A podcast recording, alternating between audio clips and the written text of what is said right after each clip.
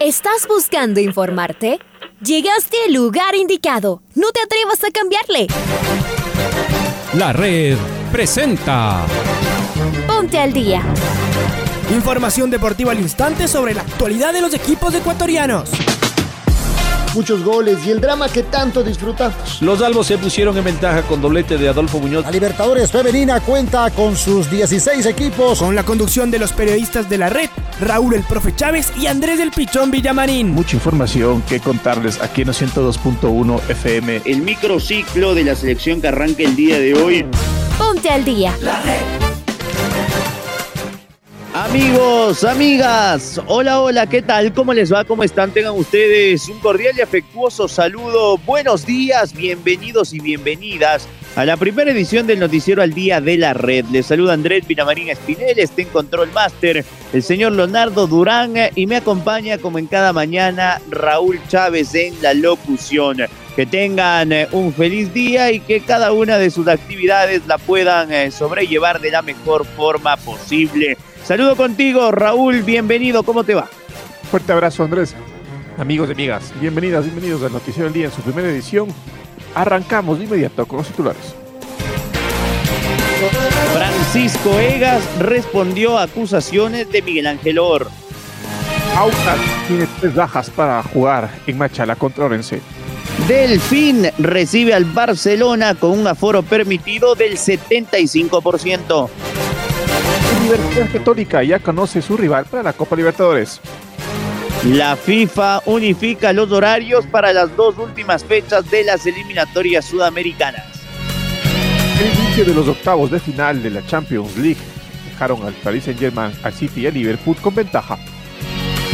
Y Richard Carapaz sí correrá el Campeonato Nacional de Ruta. Señoras y señores, son las 6 de la mañana con 7 minutos. Es momento de repasar el editorial de este día. Finalmente Richard Carapaz llegará a Quito a competir.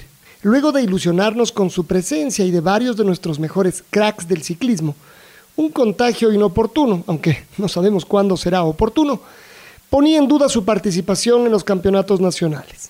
Han sido cuatro días de incertidumbre que un nuevo PCR lo resolvió para bien. Su equipo, el Ineos, indica que llegará para competir no solo en la carrera de ruta del domingo, sino en la contrarreloj de este viernes. Recién hoy lo sabremos con certeza. Lo que es seguro es que Richard competirá, sí, así de importante, por las calles de Quito y por el título de campeón nacional tendremos a un medallista de oro olímpico en plena competencia en nuestras calles y para que la mayor cantidad de gente lo pueda ver. Será un circuito en el norte de la capital con algunas cuestas importantes. Además, la categoría élite varones dará 17 vueltas al circuito, lo cual también es fabuloso, pues sin movernos del mismo sitio lo miraremos a Richard ese mismo número de veces. Un lujo. Por supuesto tendremos toda la información de la contrarreloj el jueves y la transmisión especial desde antes de las 8 de la mañana el domingo aquí en la red. Y esta tarde se juegan las semifinales de la Copa Libertadores Sub-20 en el Estadio Banco Guayaquil. El Independiente enfrentará al Guaraní de Paraguay. La otra serie la jugarán el Peñarol y el Caracas. Los muchachos ecuatorianos parecen los favoritos por los triunfos obtenidos en la fase de grupos. Sin embargo, hubo mucha paridad en los otros cuadrangulares y será imposible confiarse. Estos partidos además no tienen revancha, es del todo nada. El IDB está defendiendo el título conseguido el año pasado. Naturalmente, y desde el estadio de Chillo Gijón, esta tarde tendremos toda la emoción, rigor y precisión con los relatos de los periodistas de la red, la radio que siempre está. Escuchábamos el editorial del día en la voz de Alfonso Lazo Ayala y nos metemos de lleno con el desarrollo de noticias. Francisco Egas, presidente de la Federación Ecuatoriana de Fútbol, conversó en jornadas deportivas de Radio La Red y justamente se refirió a la organización a la cual preside. Lo escuchamos. Como presidente de la Federación Ecuatoriana de Fútbol, eh, y no sé si mucha gente está, está al tanto, eh, nosotros tenemos un convenio de traspaso eh, de responsabilidades que nos obliga como Federación Ecuatoriana de Fútbol a velar eh, por los intereses del fútbol, de los clubes y por el cumplimiento de los objetivos trazados cuando se creó la Liga Pro y cuando la Federación aceptó mediante un congreso ceder esta competencia a la Liga Pro. Así que no es nada raro que el presidente de la Federación Ecuatoriana de Fútbol o su directorio o la federación en sí eh, se mantenga vigilante de las cosas que están sucediendo en la Liga Pro. Eh, no solo que es de nuestro interés, sino que es nuestra obligación como ente rector del fútbol ecuatoriano eh, el, hacerlo. Así que todo lo demás que se diga eh, sobra, ¿no? Nosotros eh, hemos estado, y, les consta a ustedes, hemos estado vigilantes porque, porque recibimos día a día las quejas y, y, las los lamentos, si se quiere, de todos nuestros clubes que hoy viven una situación realmente complicada a partir de decisiones muy controversiales y cuestionables que ha tomado la Liga Pro y sobre todo su presidente.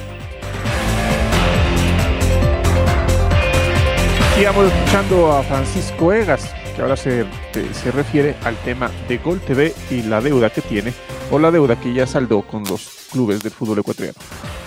Primero, me parece que el único canal que le queda al presidente de la Liga Pro es el Twitter, porque eh, entiendo ni siquiera está en el país hace más de dos meses y lo está dirigiendo todo a control remoto.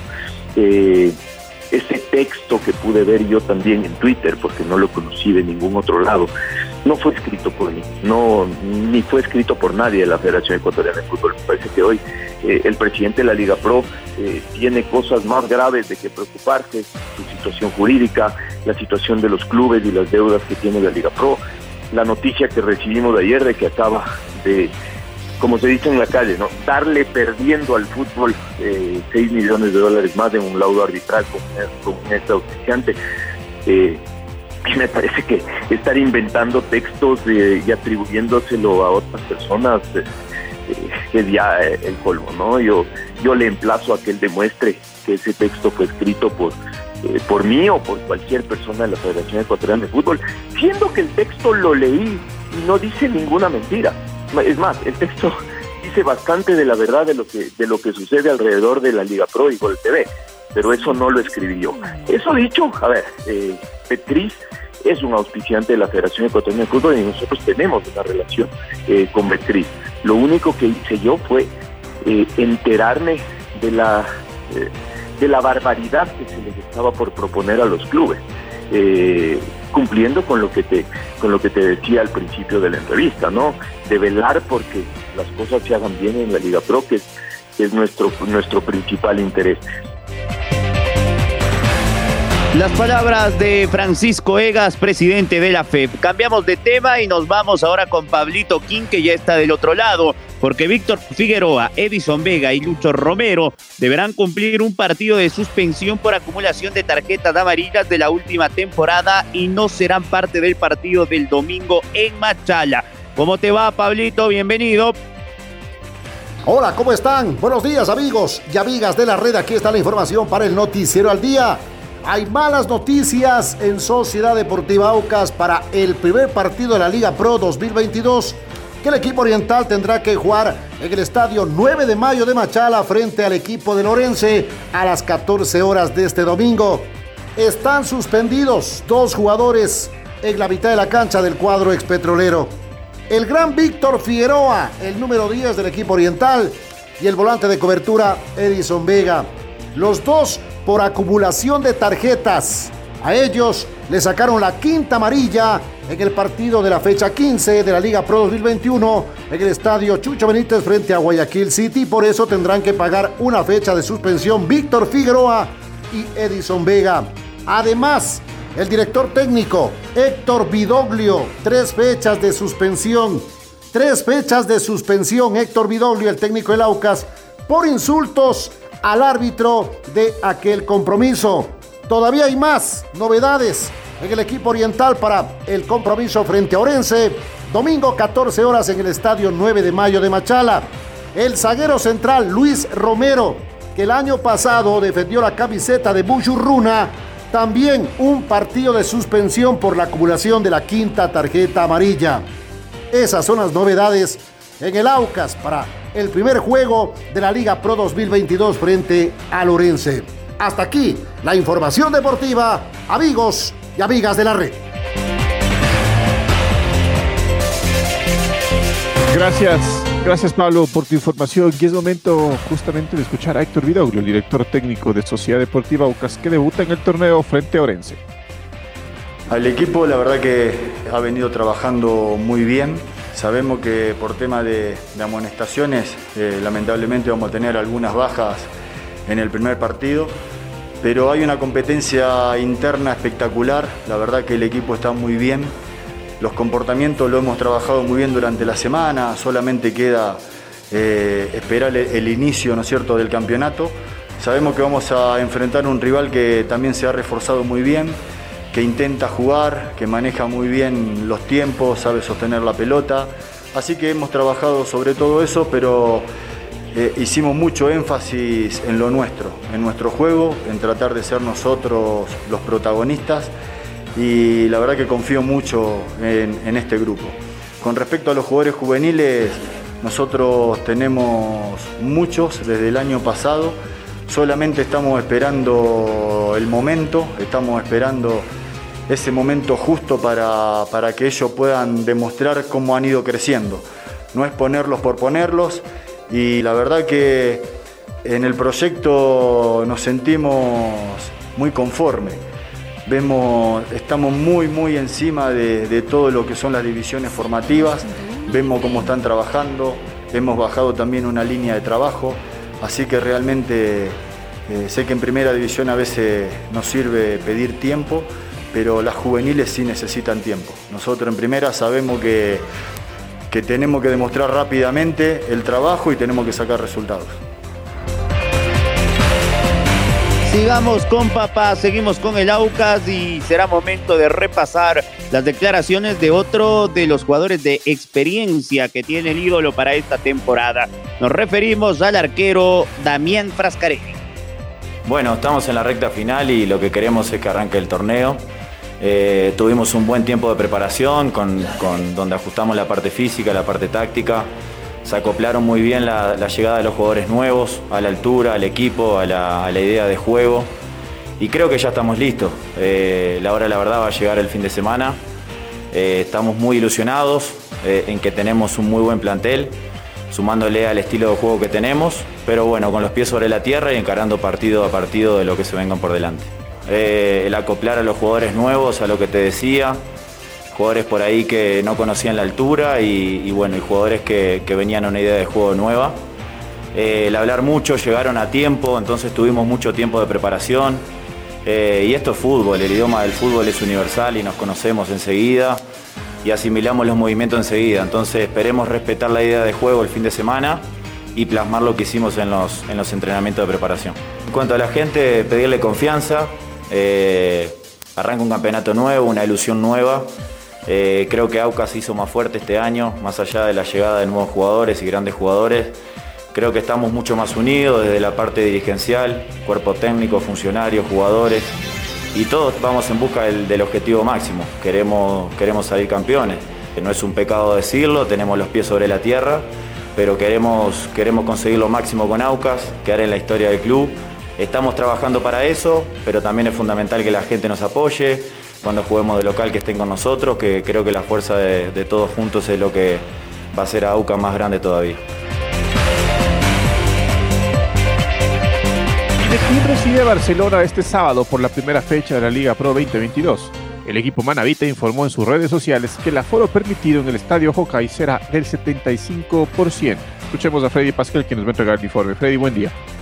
Buenos días amigos, amigas oyentes eh, de 202.1 con información eh, del Delfín que a través de sus redes sociales ayer en horas de la tarde dio a conocer que eh, por un lado tendrá el precio de las entradas para el partido que abre su participación en la Liga Pro en este 2022. Se reciben al cuadro de Barcelona que viene de superar la primera fase en la Copa Libertadores. las entradas eh, la general que tendrá un valor de 10 dólares, la tribuna 20 y el palco eh, nuevo y antiguo en 40 eh, y 30 dólares respectivamente. Además, dio a conocer el club Cetáceo que tendrá un aforo permitido por parte de las autoridades de un 75% de aficionados, así que seguramente se llenarán ese, esa parte del eh, estadio que tiene permitido el equipo del Delfín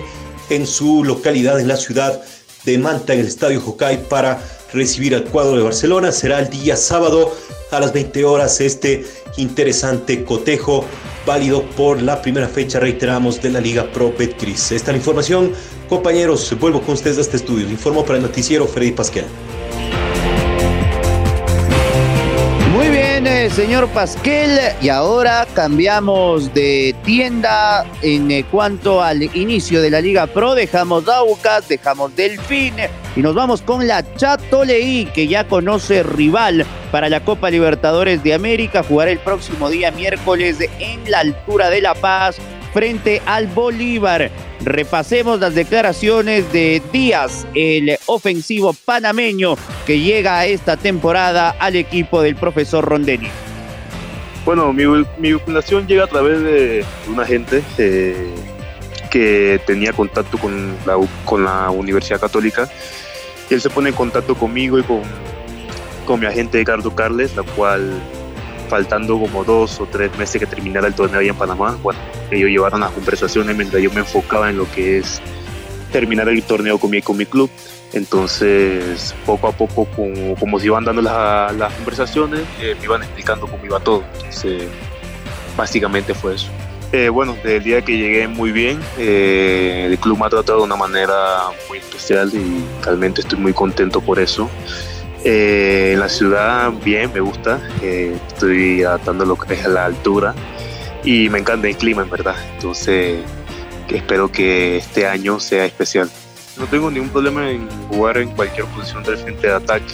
Creo que intento adaptarme de la mejor manera, pidiéndome lo que realmente quiere o necesita el club.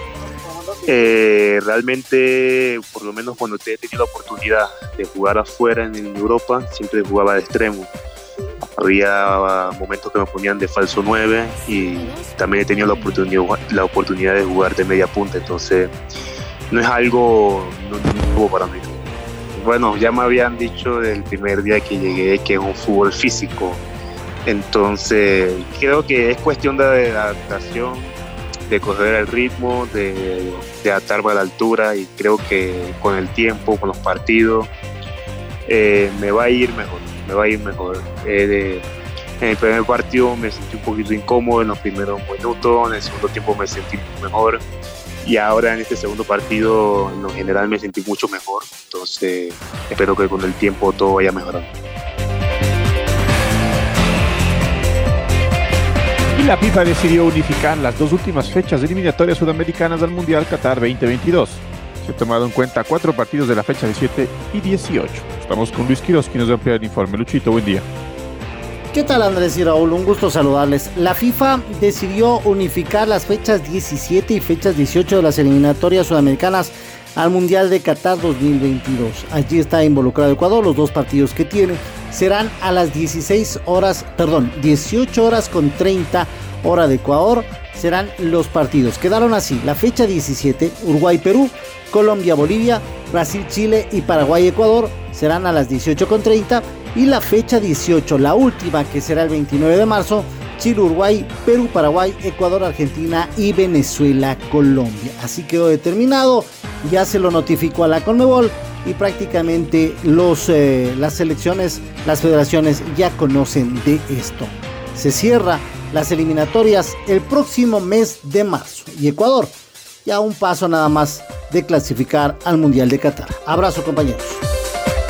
Abrazo Luchito y ahora vamos con Domingo Valencia Lazo, porque el inicio de los octavos de final de la UEFA Champions League dejaron al PSG, al City y al Liverpool con ventaja. Además comienza la ronda preliminar de los playoffs de la Europa League. Hoy hay un partidazo, un partido maradoniano. Juega el Barça frente al Napoli. Es así, Domi, ¿cómo te va? Bienvenido. Hola compañeros, ¿cómo les va? El PSG con el gol de Kylian Mbappé sacó ventaja ante el Real Madrid en el Parque de los Príncipes y le ganó 1 a 0 en el inicio de los octavos de final de la Champions League. Mientras que Bernardo Silva fue la gran figura en la goleada 5 a 0 del Manchester City ante el Sporting de Lisboa. El portugués hizo dos goles. Marés, Foden y Sterling completaron la victoria del equipo de Pep. mientras que Liverpool logró un triunfo importante por 2 a 0 con goles de Roberto Firmino y Mohamed Salah en el Giuseppe Meazza ante el Inter de Milán. Finalmente, el Salzburgo y el Bayern Múnich igualaron 1 a 1 en Austria.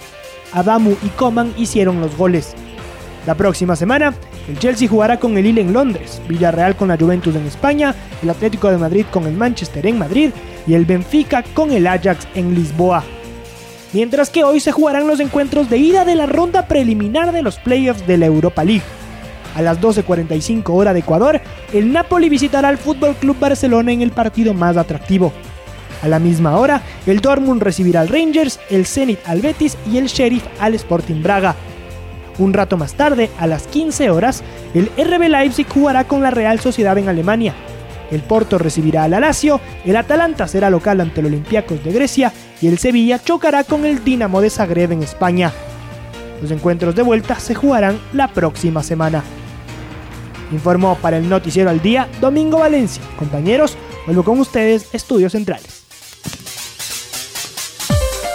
Gracias, Domingo, por tu información. Y cambiamos de deporte porque Richard Carapaz sometió a una nueva prueba PCR, la que arrojó un resultado negativo y la locomotora del Carchi sí podrá viajar desde Europa y participar en el Campeonato Nacional de Ruta que se disputa este domingo en la ciudad de Quito. Richard dio positivo para COVID días atrás, lo que le obligó a abandonar el Tour de la Provence, evento que corría con su equipo Lineos Grenadiers. No obstante, el ciclista galchense no presentó síntomas y hace pocas horas el test dio negativo, por lo que se espera su arribo al país en los próximos, los próximos días.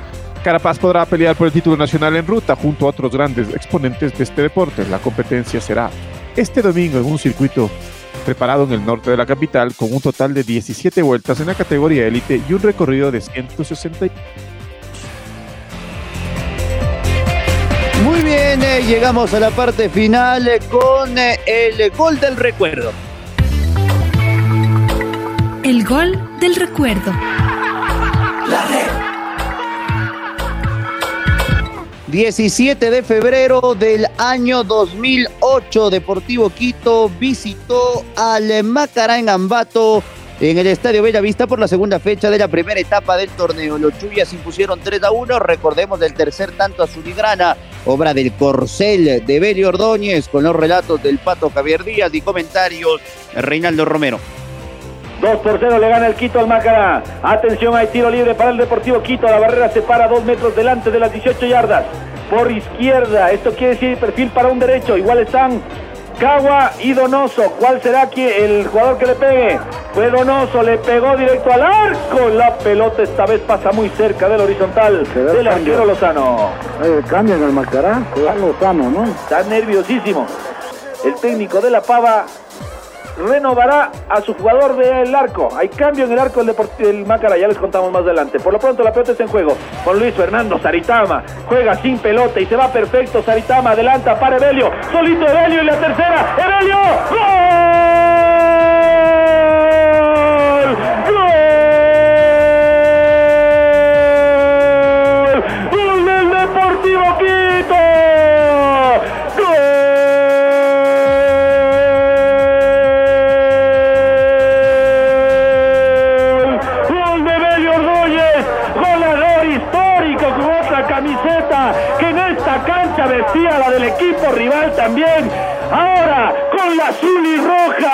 Aprovecha una pelota espectacular de Luis Fernando.